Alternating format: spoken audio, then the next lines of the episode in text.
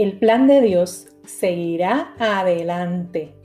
Durante siglos nadie ha podido ahogar la semilla y el plan de Dios. Este es tu podcast, Una vida profunda, aquí tu amiga Clary, en donde profundizamos en nuestras ideas y nuestros pensamientos buscando una mente equilibrada y un espíritu más tranquilo. Hoy el tema de hoy es derrota. ¿Qué derrota? Esa es una frase que fue dicha por un líder político de aquí de Puerto Rico, justamente cuando acababa de perder unas elecciones.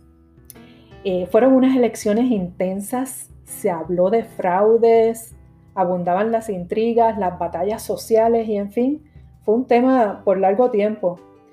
Y, fueron unas elecciones eh, hace muchos años atrás, yo era una niña. Y cuando ese señor dijo derrota, ¿qué derrota? Aquello marcó mi memoria y grabé esa frase. Yo sé que muchos puertorriqueños también grabaron esa frase de derrota, ¿qué derrota? Y en una entrevista subsiguiente, un periodista le pregunta otra vez por qué dijo aquello de derrota, ¿qué derrota?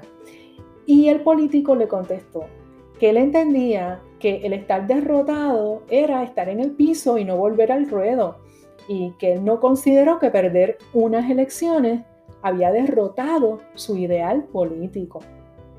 La verdad material y temporal, encerrada en esa actitud de no verse como una persona derrotada, eh, ya estaba plasmada eh, por el apóstol Pablo en el siguiente mensaje que lo puedes encontrar en 2 de Corintios capítulo 4 versos 8 y 9. Y dice así en la versión Palabra de Dios para todos. Por eso, aunque tengamos toda clase de problemas, no estamos derrotados. Aunque tengamos muchas preocupaciones, no nos damos por vencidos. Aunque nos persigan, Dios no nos abandona, aunque nos derriben, no nos destruyen. En el Cristo crucificado que celebramos hace poco, la Semana Santa, en esa cruz parecía indicar que Él y su mensaje habían sido derrotados. Y en ocasiones, durante el transcurso de la historia, el pueblo de Dios ha parecido estar derrotado si vemos las historias bíblicas, vemos, eh, vemos eso muchas veces. Pero vamos a la cruz. ¿Qué nos enseña esa cruz donde el mundo dijo, estás derrotado? Pues miren, nos enseña que la derrota aparente sobre un justo, o sea, en este caso, la persona de Cristo, uno que nunca pecó, pero que por nosotros pecó como si fuera un uno, en esa figura de esa alegada y aparente derrota. Dios lo permitió. Sí, lo permitió. Hay momentos en que permite una aparente derrota.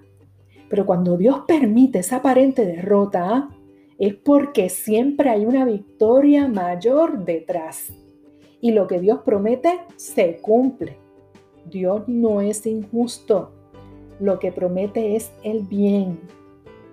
Debemos solo llorar y esperar mientras aguardamos esa promesa del cumplimiento de Dios.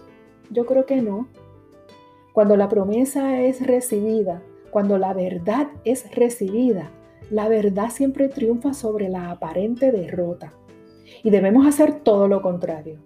Debemos correr al encuentro de la verdad con mayor pasión como las mujeres que corrieron el sepulcro a honrar a Cristo, querían honrarlo, querían con detalle llenar ese cuerpo de su Señor con perfumes, con especias, con ungüentos, querían amar a su Señor hasta el final, dándole la gloria merecida en total agradecimiento por todo lo que Jesús había hecho por ellas. Y cuando lo supieron resucitado, mm, corrieron con el mensaje y dijeron, derrota, ¿qué derrota si el Señor vive? Esa es la actitud. Y en este siglo XXI, para los que estamos en Cristo, Lo que nuestros ojos o el mundo le llama derrota son solo pérdidas que son parte de la vida. Son pérdidas que Dios permite y solo es cuestión de tiempo. Una batalla perdida no define una guerra que ya sabemos ganada. Por eso, la creencia que es real, una fe viva, una fe real, de que esta vida sí es solo una, una vida eterna, de este lado de la eternidad y del otro lado de la eternidad.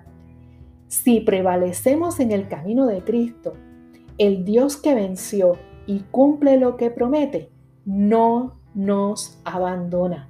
Aunque la prueba arrecie, la victoria es segura. No te quites, no te quites. Siempre hay grietas en el asfalto, siempre hay grietas cuando vas por la calle caminando. ¿Tú no te has fijado que dentro del asfalto, del cemento, de la brea, cuando se abre una grieta, salen que brota una plantita, brota hasta una flor?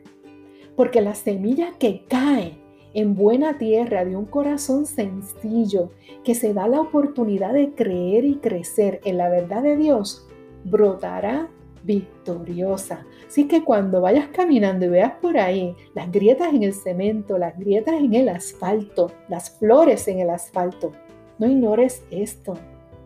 No ignores que para el Señor un día es como mil años y mil años como un día.